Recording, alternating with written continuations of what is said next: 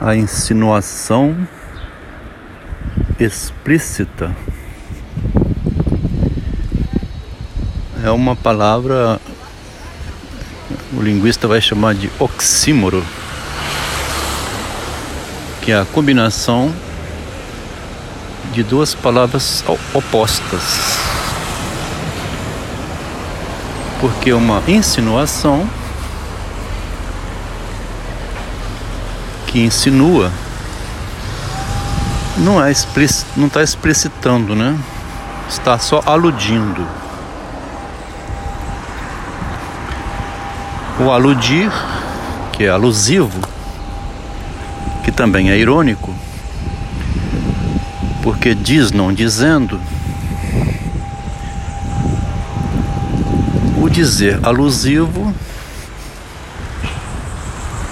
ele é, faz estremecer mais, né?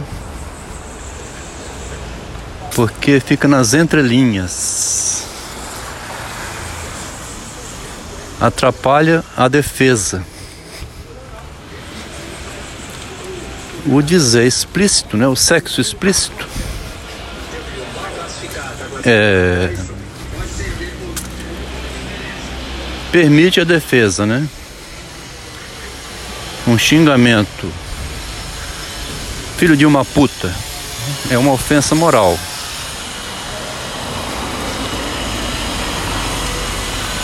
O xingamento é uma ofensa moral e pode ter processo, defesa, né? Mas o dizer alusivo não pode ser processado, ele é indireto, né? É o eu lírico, são os personagens da obra. Que é a grande habilidade do Machado de Assis. A filosofia do fel, né? A vesícula de fel presente na filosofia de Machado de Assis. Essa filosofia de fel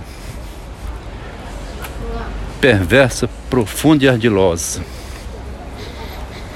que aparece em Helena e que aparece desde o início da obra de Machado, né? Desde o jovem Machado, onde o marido, o homem, né? Faz com que a mulher dele, né? Com quem ele era casado, e que tinha se casado com ela por interesse do pai e que ela tinha se concordado com esse casamento. Astúcias de marido, né? É o nome do, do conto. É de 66, ó. Machado tinha 27 anos de idade. Ela queria casar com Ernesto, um primo pobre. Primo ainda, né? E o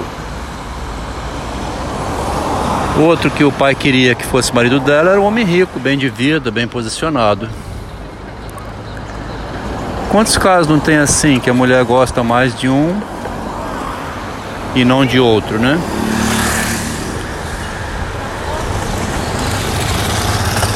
Aconteceu aqui também, a moça deixou de ter um casamento com um ótimo casamento perdeu o marido, uma excelente pessoa, mas ah, não envolvia, né? O, não despertou o amor da mulher. A estratégia que Machado empregou no conto Astúcias de Marido foi fazer aquele, foi esse marido fazer aquele que a mulher gostava, fazer ficar ridículo aos olhos dela de maneiras que ela não queria estar se casando mais, nem amar mais, não conseguiu amar um homem ridículo. Olha só a estratégia de Machado. Essa estratégia ele repete em O Lapso, onde um homem diz que não sabe o significado da palavra pagar. O Machado lá com a vesícula de fel dele na literatura, né? Fazendo uma filosofia social, né? Mostrando a vesícula de fel que existe na sociedade. O Machado de modo alusivo, né? Sempre através, então, de uma insinuação explícita, uma contradição própria dele, né? Pela ironia. Machado é mestre da ironia. Usa a insinuação de modo explícito, explicita por meio da insinuação a vesícula de fel da filosofia social. E desse modo, é, ele traz a superfície, passando pelo verso, aquilo que estaria de outro modo oculto nas profundezas e que ninguém vê,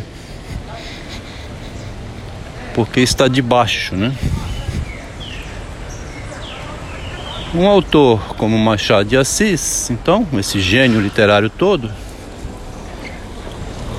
autor do conto em 62, né? O País das Quimeras, o Mundo dos Sonhos, o desejo de qualquer escritor literário, né? Chegar ao mundo dos sonhos. O poeta, né? E o poeta naquele conto, ele vendia o que era obra de Deus, né? a inspiração divina da palavra, ele vendia e o comprador explícito também, ele dizia assim: Eu quero somente odes, né? Eu quero comprar de você aquilo que for genérico. Os poemas que você fala da sua dor particular não me interessam não, porque eles tratam do seu caso particular. Desde 62, em País das Quimeras, o Machado já tinha sacado a vesícula de fel, né?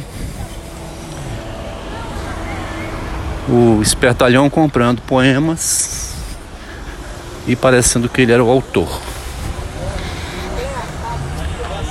O tema aqui então da alusão explícita, né?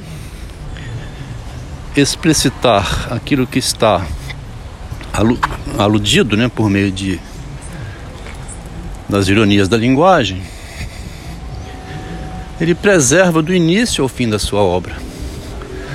Mesmo que fosse na fase romântica,